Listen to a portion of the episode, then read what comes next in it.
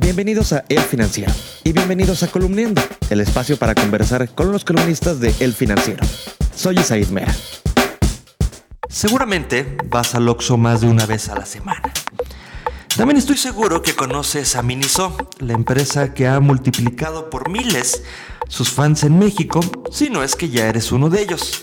Y seguramente también conoces a IKEA, la firma sueca que el próximo año llegará a México y es muy probable que te cause interés saber por qué es tan famosa y por qué causa tanto furor su llegada a México. ¿Cuál es el secreto de estas tres empresas? Hoy está con nosotros Jonathan Ruiz. John, Oxo abre cinco tiendas al día y sus ventas crecen 10% anual. Números realmente impresionantes. ¿Cuál es el secreto de éxito de esta empresa? Pues efectivamente, yo creo que la peculiaridad de Oxo radica en la innovación, en la innovación por dos vías. Una, por el tipo de servicios que ofrecen, a diferencia de otras tiendas, para solucionar problemas. O sea, si tienes que pagar un recibo de luz o quieres cargar el celular, pues lo puedes hacer en el Oxxo. Inclusive ahora ya hasta puedes recibir pedidos de Amazon.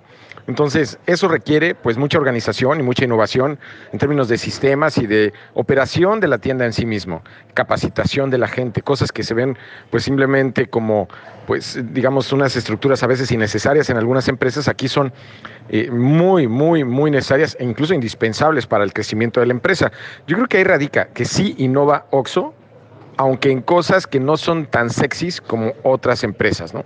Oye, y en México ya opera también Miniso y ahí viene la sueca IKEA.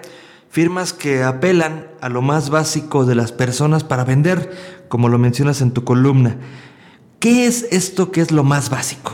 Sí, IKEA y Miniso, la verdad es que no innovaron tanto en lo que hace a sistemas, sino más bien en diseño y en cómo se vende ese diseño.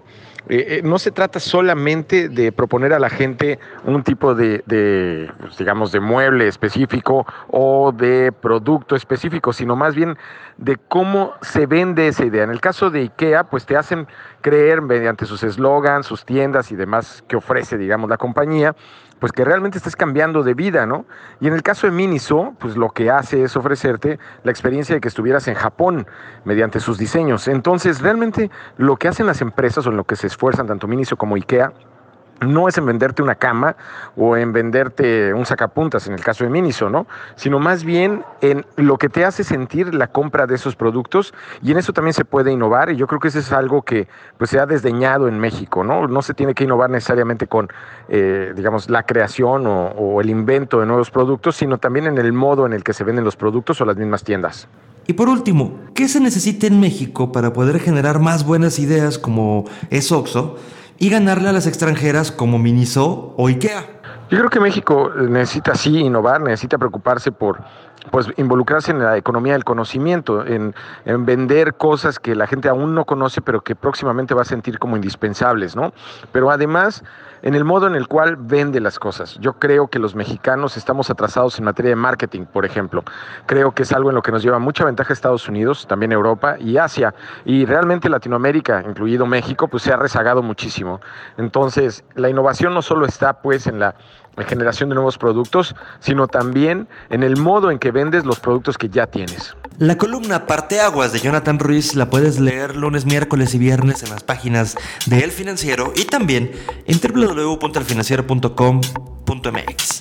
Soy Daimera, me despido, pero nos escuchamos muy pronto.